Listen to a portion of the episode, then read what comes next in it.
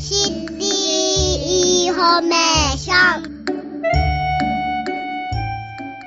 第3月曜日、賢い消費者になりましょうと題して、広報三田2月号に掲載の話題。まずは前半、消費生活センターの相談員さんに分かりやすく解説していただきます。今日の相談員は家田久美子さんです。よろしくお願いいたします。よろしくお願いします。今日のテーマは、賃貸住宅の契約で、えー、後悔しないためにということなんですが、まあ、時期的にもそんな感じはしますが、これをあえて選ばれたのをもう一度ご紹介ください。はい。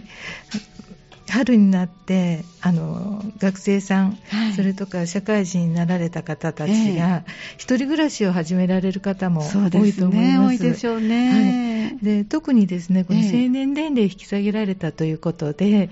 そうだ、18歳になりましたね。はい。はい、その18歳の方も、一人で契約ができるようになったというところもありまして、はい、あの、改めて、以前にもお話ししたことがあるんですが、はい、改めて、あの、少し知っておくことだけで、トラブルを防ぐことができますので、その注意点を順々にお伝えしたいと思います。でも、あの、契約トラブルを防ぐためには、やはり契約の前から、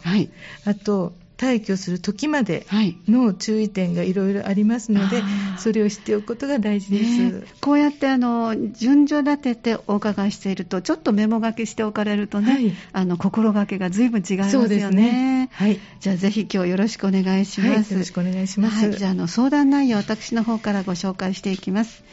急に遠方への転勤が決まりネット広告で見つけた賃貸物件を下見せず契約をしました後日引っ越したその部屋は壁紙が剥がれ全体が汚れていました。自分が考えていたイメージと違うので退去したいですというご相談ですが、はい、お仕事が忙しくて、うん、急に転勤が決まったので、えあのネットのね、あの写真を見て、はい、それでもう行かず、その現場に行けないので、えそこで気に入ったのを見つけたので、すぐに契約してしまったという方ですが、こういう方いらっしゃいますよね。そうですね。えー、あの便利になったんですけれども、はい、ちょっとやはり注意が必要かなというところでして、はい、まず基本的に契約というものは、自分都合のあのこちらの勝手に一方的にやめめることはできないんですね。そうなんですね。この方はもう退去したいと思われたけど、勝手にはできないそうですね。はい、まずそれが、あの、基本なんですけれども、でそういうことがありますので、あの、貸主さんですね。大家さんのことです。はい、貸してくれる人と借りている自分とが、はい、お互いにあの話し合うことがまず大事なんですね、うんはい、で場合によってはやはり急に出るということになりますので、うん、違約金が発生するということが、契約書などに書いてある場合は、やはりそれを約束通り負担することにもなると思います。はいで契約の際にですね、ええ、あのなかなか契約の時は、うん、もうそれのね、出る時のことまで 考えていないので、でね、とりあえずもう新しい生活を始めたいとすぐにでもということで、あのいろいろ細かいことを後から、はい、あの振り返ってみると書いてあったりするんですけれども、最初にちゃんと書いてあるんですね。そうですね。なので、あの物件をね、明け渡す時の条件とか、はい、うん、あと、その時に負担する費用とか、はい、あと、契約の中でも最初に負担するもの、それと途中で負担するものとか、いろいろ、あの、ある場合もありますので、はい、それをまずは契約の際に確認をして、契約は慎重に行いましょう。ということは、本当に契約っていうのはとってもあの重みのあることですよという単なるお約束じゃないっていうことですね。あの法的なことですので、そうですね、はい、あの軽く考えないでください。はい、じゃあもう今からお伝えいただくことはとってもあの役立つことが満載ですので、ちょっと皆さんメモのご用意、はい、あのこう状況ごとにお話しいただけるということですね。すね。はい、はい、じゃあまずは、はい、あの契約の前と、前。あと住んでいる時と、はい、えっ、ー、とあと出るときですね、はい。退去するとき、大まかにそういう感じで、あの、はい。順々にお伝えしていきます。あお願いいたします。はい。まずはじゃあ契約前、そうですね。どんなことに気をつけたらいいですか、はい、選ぶ段階ですけれども、うんそうですね。はい、物件の状況、あ状態とかですね、あと周りの環境ですね、うん。住む周りの環境っていうのは、はい。やっぱり広告だけではわからないんですね。そうですね。ええ。写真は綺麗に撮ってありますし、あと匂いとか音とかはね、それではわからないのわからないで、ですね。はい、なので、その辺の環境っていうものは、実際に現地に自分が行かなければわからないことが多いです。そうですね。ですので、広告の説明書きや写真だけで判断しないで、契約前にできるだけ現地に出向いて、なかなかこれが難しいんですけれどもね、ですね。でできるだけ現地に行って、うん。であと仲介業者さんにね、立ち会ってもらって、はい。いろいろ説明を聞きながら、状況を確認するとよろしいと思います。はい。はい、あの今回の、ね、事例の方も出向かなかったことで、うん。ちょっとイメージが違ってしまったという、そうですね。その辺のところはちょっと悔やまれるところなんですけれども、ははい。いでそれとですね、ええ。あと仲介業者さん、不動産屋さんですね、うんから渡されます重要事項説明書、はい。それと契約書というのは必ずあの本人に渡さないといけないんですけれども、その中は必ずあのさっとでいいですので、ええ。読んでいただきまして、はい。であの禁止事項っていうのも書いてあるはい、大事なとこですね。そうですね、はい。あのまあ、住むにあたってのルールがいろいろあるかと思うんですけれども、まずはそのお家でペット、あの一人暮らしの、ね、方、うんあのやはり猫を飼ったりとか、今ねんそうですね多いですね癒し系のものをやっぱり手元に置いておきたいっていうのはあるかと思うんですけれども、ペットの飼育がそもそもあの認められている物件なのかどうかあ。か。はい。それと、あの音楽をやってらっしゃる方だと、うん。やはりその楽器の音とか、はい。あと他にもいろんなあの、生活音といってもちょっと特別なもの、はい。うん、そういう音があの出るような、うん。あのことをなさるのであれば、うん。やはりそういうことがをしても許されるのかどうか、はい。あと時間帯も決まっているかと思うんですけれども、そね。はい、その辺のところもやはりあの禁止事項に書いていないかどうか、あの確認する必要がありますね。はいそれと家賃あの月々の家賃以外のはい。費用負担が何かあるのであれば、例えば。はい、あの駐車場とか、うんあと車持っている方は少ないかもしれないですけれども、あとあのあの自転車置き場の方とあか、あと諸経費で何かかかるとか、あ、はい。あとネット使ったらその分をとか、何かいろいろあるのかもしれないですので、プラスアルファがね、はい。あるかどうかを確認する。そうですね、その辺のところも確認して知っておきましょう。はい。あのえっと自分が使っていたそういう、えっと、通信サービスうん。を使えると言ってええ。聞いていて入ったんだけれども、はい。そこの部屋では使えなかったっていう例もあったんですね。そうなんですね。はい、でそれがために出たいという話もありました。はい、そうですか。なので、えっと、ちょっと住んでみないとわからないっていうところもあるかもしれないですけれども、ええ前もってわかる条件、あと情報などもありますので、はい。あのどうしてもこれを譲れないということがあるのであれば、必ず問い合わせておきましょう。はい。はい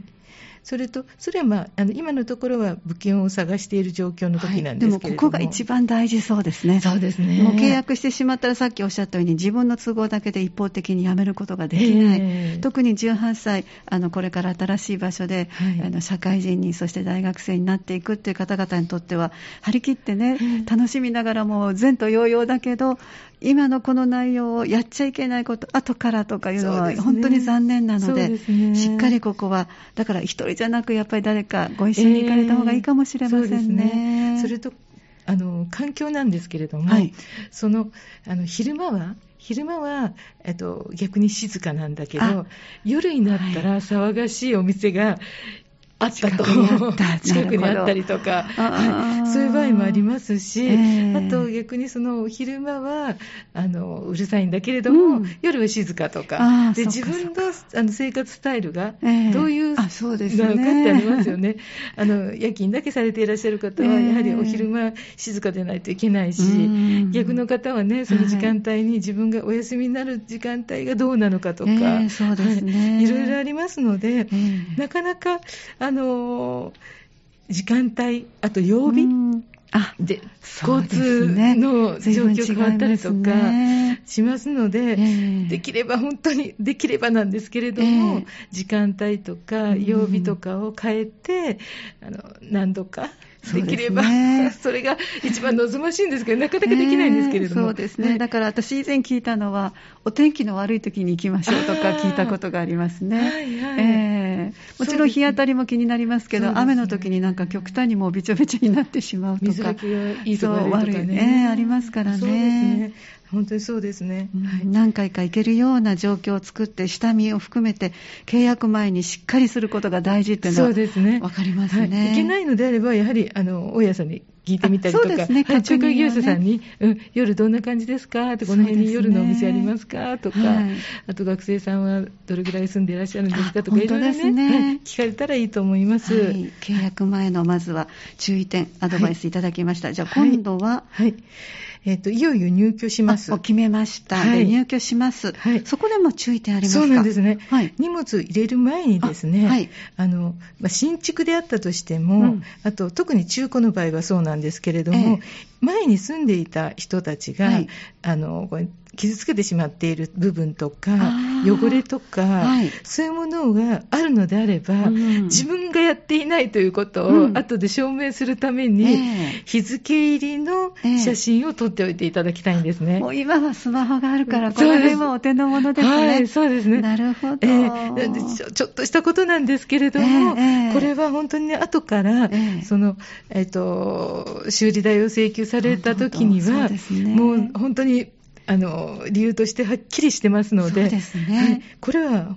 本当にやっておいていただきたいと、きちっとしておきましょう、はい、ということですね。はい、その記録が役立ちますので、はい、ぜひおすすめです。はいかりました。入居前にはもうそれをしましょう。はい、それをしておいてください。荷物を入れると。はい、そうしてください。はい。はい、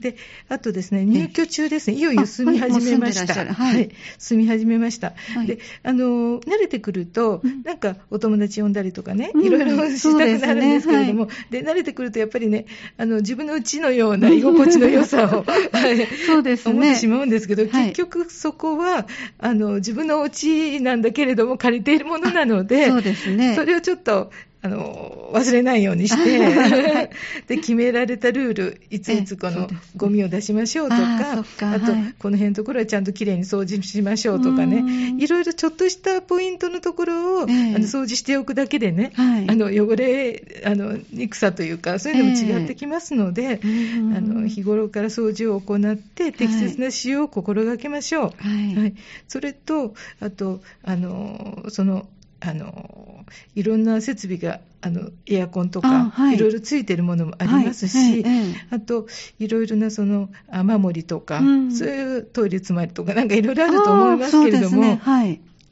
えっと、そういう不具合が発生したときは、ええ、あの、その持ち主が大家さんなので、え、で自分で勝手に、あの、うん、直してもいいかどうかっていうのもあるんですよね。そっか。はい。はい。あの、良かれと思って直してしまったりとかしても、大家さんなりに、いや、あのうちのお抱えの大工さんがいたのにとか、あね、あのあそこじゃないところは嫌っていうのもあるある可能性もありますので、はい、それで揉めますのでね、うん、まずは大家さんに、うん。はい、あのもうその物件のことはあのまず修理していただけるのが前提そうです。なので。ということは修理費もあの貸し大家さんが。そうです。基本的にはだけども細かいものについて電球変えるとかね、うん、なんか細かいものについては、はい、やはりその住んでいる人人が、あの、勝手に変えてもいいとか、そういうことも、あの、いろいろ、それも契約書には書いてあるので、あ、そうなんですね。あの、いろいろ細かいことも、あの、一つ一つ、大家さんに相談しながら、勝手に自分でしないで、無断で修理せずにね、あの、トラブルについては、あの、もう、大家さんに相談しましょう。はい。はい。わかりました。はい。これが入っている時の注意点。そうですね。はい。はい貸し、えー、借りているってことを忘れないようにということですね。あの、人様のものを借りていると。はい、わかりました。はい、そしてもう一つのシチュエーションとしたら、はい、いよいよ、あの、転勤とか、ああともう、はい、あの卒業とか、うん。はい、また別のところに引っ越すとか、ね、はい、退去する場合ですね。すね。もうここを出ましょうと思った時、はい、それがもうあの決心した時には、もう速やかに、あの大家さんにあと仲介業者さん、あのその連絡をしてください。はい、はい。であの退去の時も、その時も入った時と同じように、その大家さん、あと仲介業者さんの立ち会いのもとで、立ち会いのもと、はい、はい、あの部屋の状況を、ね、確認して、でその時にね、はい、あのここ傷ついてるとか、うん、ここシミがついてるとか、はい、そういうこともいろいろみんなで確認をするんですね。なるほど。それでこの時に確認を怠って、うん、もう忙しいから、もう入る時も忙しいんですよ、皆さん。出る時も忙しいので、もうとりあえず先に、もうそういう立ち会いもせずに、はい、もう出ちゃいましたと。で、その時に、後からいろいろ、ああなってた、こうなってたって言われたとしても、うん、自分は覚えてないので、そうですね、もう言われっぱなしになっちゃうんですよね。ですね。で、身に覚えがなくても、言われてしまうと、その場にいないので。そうです。反論できないのでね。はい。なんで、その時に、こここうなってますよって、うん、あの、請求しますねとかって言われたとしても、うん、自分じゃないよと、はい、で、その最初に撮った写真とかを見せて、ねうん、ほらほらと、その時にいろいろ反論もできますしね、えー、うん。あと、いろいろなこともその時にお伝えになられたら、うん、後々、あの、いろんな手続きがスムーズにいくと思いますので、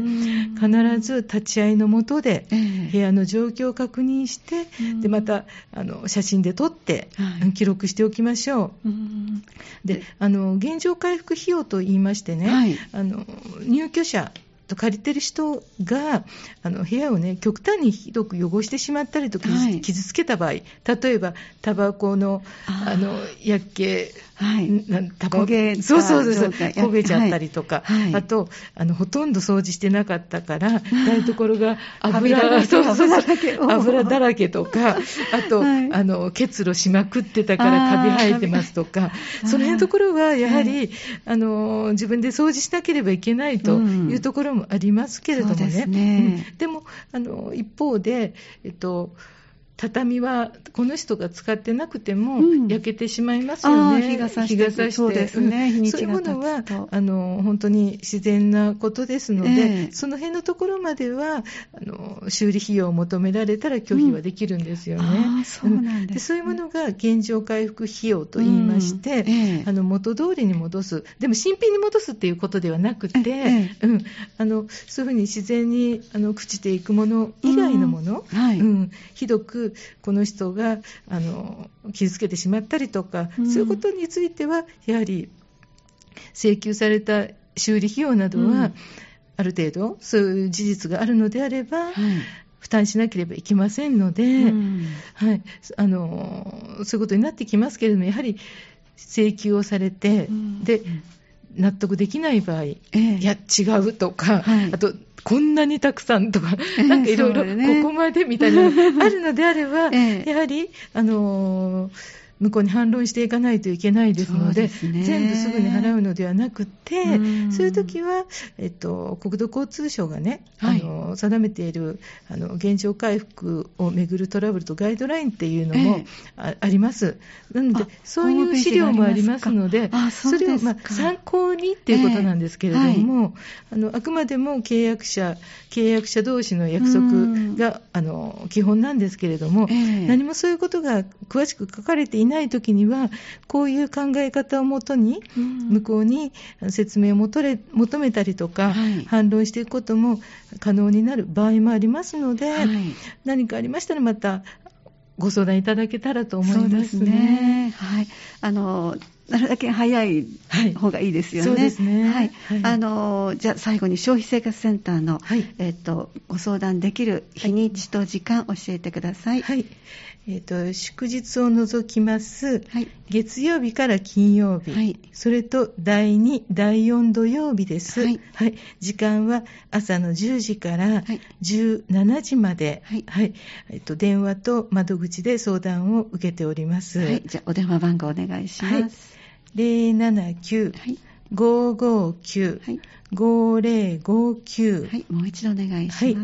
079-559 5059これが、えっと、三田市の消費生活センターですけれども、はい、あの、お引越しで、あの、三田市以外のところで、ね、はい、あの、えっと、そういうふうに暮らしがね、あの、違う遠いところにお住まいの方には、いやや、はい、はい、188で、どこでも、これ関西弁だから関西だけと思わないでくださいね。ね。はい、あの、北海道でも沖縄でも東京でも、いややでつながりますので、はい、あの、いややにかけていただけたら、うん、あの、お住まいの近くのところの消費生活センターに相談に行けますので、つながりますので、ぜひ、いやや覚えておいてください。はい、あの割とこういうあの事例として、本当に急いでたから、あの汚してないのにすごく取られたっていう悔しいって話も結構聞きますのでね、そうね。あのそうならないためにも、はい、せっかくの新しい生活のあのスタートする時ですから、はい、気持ちよく堂々と楽しく過ごすためにも、今日のご紹介いただいた内容をね、チェックしていただきたいと思います。はい、ありがとうございました。ここまでは相談員の家田久美子さんにお話をお伺いしました。どうもありがとうございました。ありがとうございました。もう一度では電話番号をご紹介しておきましょう。電話079-559-5059 079-559 559-5059これは三田市の場合ですので全国どこに行ってもお電話つながる。188いややと覚えておかれたら便利ですよね。あのキッピーモール6階にあります。月曜日から金曜日。そして第2第4土曜日。朝10時から夕方の5時までご相談乗っていただけますのでね。気軽にお早めにご相談ください。それでは今度は、えー、代わって入っていただきましたタイムリーな話題をご紹介いただきましょう。えそれでは、え小寺武さんよろしくお願いいたしますお願いいたします今日ご紹介いただくのが、えーと、料金滞納契約に影響というあのあどういうふうにつながっているのかなと思われると思いますけどもこのテーマを選ばれたのはなぜでしょうか？はいえー、三田市の、まあ、消費生活センターには、はい、まあ、クレジットカードの契約のトラブルについての、まあ、相談が、まあ、寄せられています。クレジットカードの契約、はい。はい、まあ、そこで今回は事例とアドバイスについてご紹介いたします。はい。まあ、その他にも後ほどまたセンターの仕事についても簡単に触れたいと思います。はい、わかりました。では、まずは、えー、っと、料金、料金の滞納と契約ですね、えー、事例をご紹介しましょう。新しいクレジットカードの契約を何度も申し込んでいるんですが、審査に通りません。今後もクレジットカードの契約はできないんでしょうか過去に利用していたクレジットカードはなくしてしまってカード番号もわかりません。大学生の頃にたびたび携帯電話や光熱費などの料金を滞納していたことが原因なんでしょうかという、え20代の男性からの、えご相談ですが、はい、これはどのようなアドバイスをいただけますでしょう？はい。まあ、カード会社はカード申込者をまあ審査し、そうですね、まあ、総合的な判断でまあ信用に基づき、まあ、クレジットカードえー、カードを発行しております。はいはい、で約束のまあ期限までにまあ払わないと、ええ。まあ、延滞情報は、まあ、個人信用情報機関に、まあ、登録されてしまい、あそうなんですね、はい、でその情報をクレジットカードだけでなく、はい、まあ銀行ローンの審査にも影響することもあるので、ええ、まあ、支払い期限をに遅れないようにしましょう。この方のように、はい、ご自分はクレジットカードっていうよりも携帯電話とか光熱費という、はい、一見ちょっとつながらないとこの、はい、あのちょっと延滞したなっていう覚えはあるけどもっていうとこだったんですね。そうですね、はい、なるほど。はい。わかりました。で、ローンやクレジット払いは、まあ、借金をまあしていることと同じなんです。結局そうですね。借金をしてるんですよね、はい、私たちはクレジット会社からね、はい、で、トラブルに遭わないためにも、まあ、クレジットカードの仕組みや支払いをきちんと理解した上で、まあ、はい、適切な管理で、まあ、利用してください。そうですね。で、クレジットカードの、まあ、払い方にはですね、えー、1回払い、2回払い、ボーナス一括払い、まあ、分割払い、はい、まあ、リボルビング、えー、払いなどがあります。はい、で、まあ、リボビング払いのことを、まあ、リボ払いと呼ぶんですけども、ね。はい、クレジットカードの利用金額や買い物の件数に関係なく、うん。あらかじめ決められているまあ金額を次々に払っていく方法で、うんえー、です。で、分割払いはクレジットカードを利用するたびに、まあ、支払い回数を選び、支払い方法にということになります。そうですね。はい。で、まあ、先にリボ、えー、このリボ払いと、まあ、分割払いには、まあ、手数料がかかってきます。はい、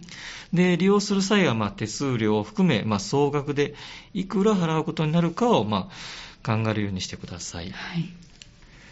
で、カード会社は、まあ、名義人以外、がカードを利用することを、まあ、これは認められていません。あ、なるほどね。そうですね。はい、本人だけですよね。はい。で、暗証番号、カード番号などの、まあ、カード情報を他人に知られないように、まあ、適切に、まあ、管理してください。はい。で、カード会社から届く、これ、利用明細は、まあ、必ず、まあ、毎月、まあ、確認して、そうですね。まあ、特にですね、えー、あの、身に覚えのない請求が含まれている場合は、まあ、うん、早急にカード会社へ申し出してください。はい、また、不正利用の場合も申し出期間が、これね、限定される場合がありますので、でね、申し出期間が限定される場合がはい、ありますので、詳細については、まあ、カード会社の利用規約を確認するようにしましょう。はいありがとうございました。はい、あの前半の方でも、えー、消費生活センターの相談員さんにいつもこう皆さんからのいろんなお悩み事とか困り事を待ってお聞きいただいているというのが、消費生活センターのお仕事だと思っておりますが、はい、意外とそれ以外の役割、お仕事もあるようですね。そうなんですね。じゃあちょっと簡単に教えていただけますか？まあ、製品安全用法およびまあ家庭用品品質表示法に基づき、はい。まあ、適正な表示がなされているかをですね、ねまあ、そういうのが販売されているかどうかをですね、うん。まあ、店舗に立ち入り検査をまあ実施しております。立ち入り検査していらっしゃるんですか。はい、そうなんですか。はい、で、先ほど今言いました、その製品安全用法とは、まあ、具体的にはですね、電気電気用品安全法、はい、消費生活用製品安全法、ガス事業法で、ちょっと難しいんですけど、液化ガスの保安の確保及び取引の適正に関する法律、ちょっとなかなか言いづらいんですけども、まあ、こういうですね、はい、4つの製品安全のを総称して、まあ、製品安全4法と呼んでおります。はい、例えば、あの生活製品、えー、用品、生活用製品安全法に基づく、まあ、立ち入り検査ではですね、えーえー、まあ、生活用品、まあまあ、販売されているようですね、あの生活用品、製品による、まあ、危険防止のためですね、ええ。ー、特定製品の、まあ、製造や販売を規制するとともにですね、まあ、主にですね、こういったものを販売されている目安になるマークがついてるんですよね。うん、で例えばその、えー PSC マークとか PSE マークというのはそれぞれ製品によって書いてありますので、はい、貼ってあの表示されてますので、はい、そういった表示されているものをですね、えー、まあ、販売されているかどうかというのをですね、あの職員の方がですね、えー、見に行って、で、あのまあ、適正にあのマークがついているのを販売されているかどうかを確認して、まあ立ち入り検査を行っているということをやっております。そうですか。そういう業務も、はい、えー、消費生活センターの業務の一つと、ねはい、いうことですか。ありがとうございました、はい、そして前もちょっとご紹介いただきましたが、出前講座もしてらっしゃるので、ね、ですね、はい、ぜひお出かけいただきたいと思います。はい、それでは最後にあのご相談になりたい方などについての、えー、アドバイスお願いします。まあ、三田市、えー、消費生活センターでは、まあ、悪質商法、契約トラブル、多重債務、製品事故など、まあ、消費生活に関するご相談をお聞きしております。で、また、市内で発生している消費者トラブルの、えー、先ほど今、今出ました、あの、情報や悪商法の対策などについてもですね、まあ、出前講座を利用しながらですね、あるいは、あの、事例をですね、ホームページに掲載するようになどしてですね、皆様に知っていただくためにですね、あの、啓発活動を行っております。はい、で、地域での啓発や注意喚決のため、資料がえー、や、まあ、情報が欲しいという、まあ、要望がありましたらですね、はい、三田市の消費生活センターにお気軽にまあご相談ください。はいえー、三田市の消費生活センターは、三田市駅前のキッピーモール6階。はい、これはですね、町の6階のまあ町づくり共同センターの中にあります。はい、で相談電話番号は079-559の5059です。で相談日は月曜から金曜。まあ、およびまあ土曜日もやっておりまして、はい、第2、第4土曜日、で相談時間の方はですね、10時から17時となっております。はいあの先ほどおっしゃってました資料などはスタジオ前にも一部ございますのでね、あの皆さん方がぜひとおっしゃったら、あの先ほどの、えー、お電話ですね、079-559-5059、こちらの方にもお申し出くださいということでした。え後半は、えー、タイムリーな話題ということで、まちづくり共同センターの消費生活ご担当、小寺武さんにお話をお伺いしました。どうもありがとうございました。ありがとうございました。第3月曜は賢い消費者になりましょうと題して広報三段に掲載の話題とタイムリーな情報を伺いました。そして明日までには今日のお話、ハニー FM のウェブラジオ、アーカイブでお聞きいただけますので、ぜひこちらもチェックしてください。次回は3月10、3月20日を予定しております。次回もぜひお聞きください。